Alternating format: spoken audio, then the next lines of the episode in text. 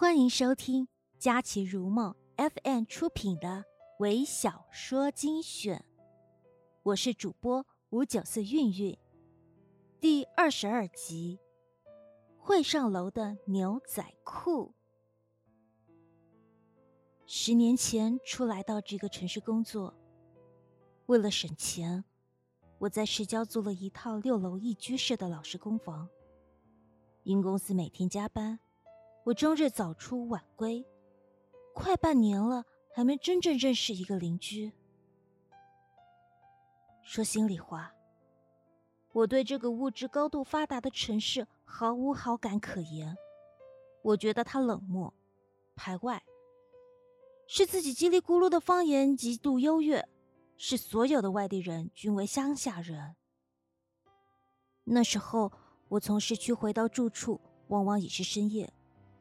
自己随便弄点吃的，或者洗洗积攒下来的替换衣服，粘床就睡。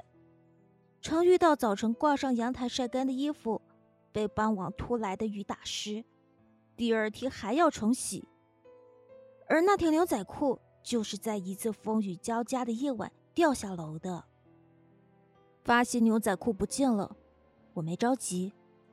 一是因为那是条旧裤子，本不打算穿了；二是因为已是午夜，底楼的邻居早睡了。如果贸然为了一条旧了的牛仔裤，以一个陌生人加外地人的身份去敲邻家的门，遭训斥和白眼肯定少不了。第二天下班，我发现我的那条牛仔裤被装在一只干净的马甲袋里，系在一楼楼梯扶手上。本就破的牛仔裤，经过大雨的洗礼，污秽的浸泡，越发显得丑陋。看到的第一眼，我决定放弃它。于是我没去动，继续让它留在那里。奇怪的是，第二天下班，那条牛仔裤又出现在二楼的扶手上。我没收牛仔裤。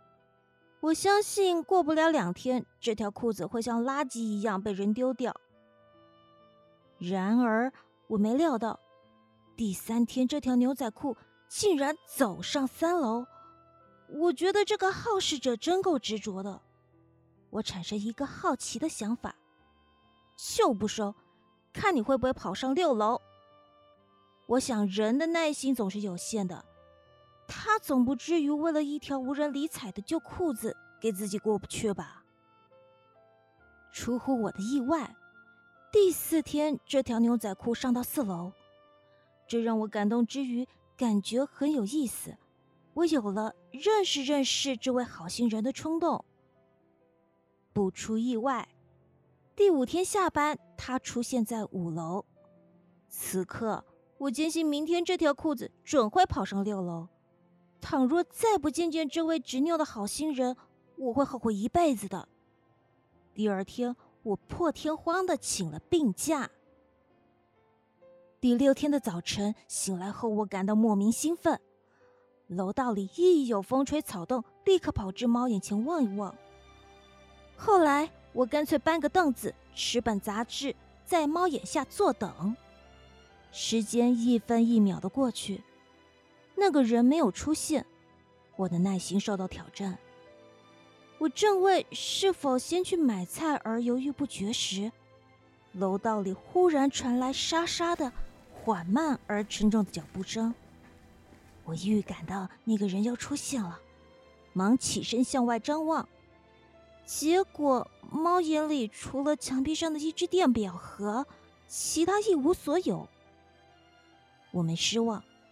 因为那脚步声正越来越近，我发觉这个人的步履间隔很长，行进停停留留，仿佛在寻找什么东西，而他的喘息越发强烈，胸腔内不断发出嘶嘶杂音。